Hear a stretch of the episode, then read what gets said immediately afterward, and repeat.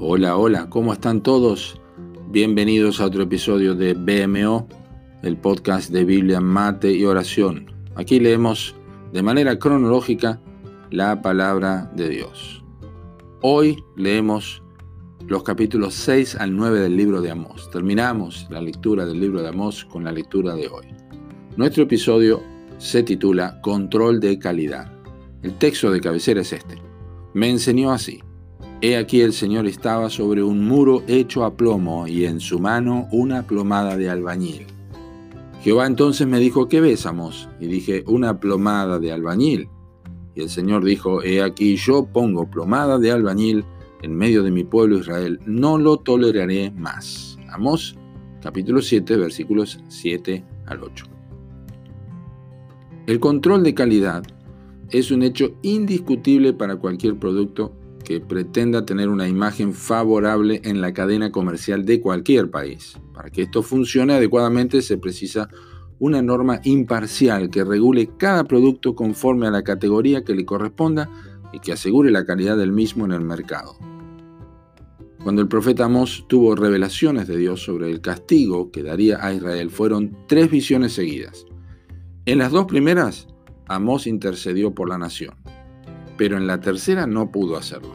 Es que no podía discutir de ninguna manera el estándar que se le estaba mostrando. Dios estaba sentado en un muro hecho a plomo e Israel sería probado en la medida con la medida divina y no con los que ellos inventaban. Ningún tipo de medida que ellos tenían les iba a servir. El resultado era determinante y Amós no podía interceder por ello en absoluto. Cuando la palabra de Dios ha dejado de ser la regla y norma que define nuestra calidad y condición espiritual, entonces inventamos las nuestras, que inclusive llegan a ser superiores a las que Dios ha dado según la baja condición espiritual del corazón que uno tenga. Discutimos la escritura y porfiamos sobre conductas que queremos justificar, pero la plomada de Dios tendrá la última palabra y no habrá manera de cambiarlo. Ella te dirá que la música que oías no honraba al Señor. Te dirá que las películas que veías entristecían su corazón.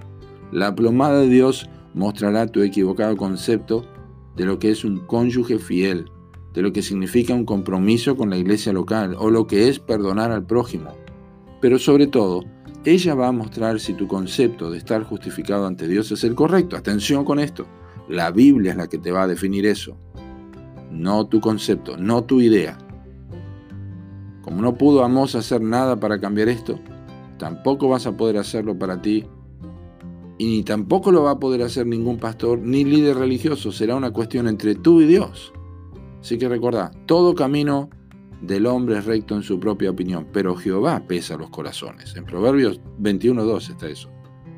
Así que usa la palabra de Dios para evaluar tu vida, que no tengas que oír el dictamen divino pesado ha sido en balanza y fuiste hallado falto tal cual le pasó al rey, a quien Darío se lo mostró en Daniel capítulo 5, versículo 27. Que Dios te bendiga.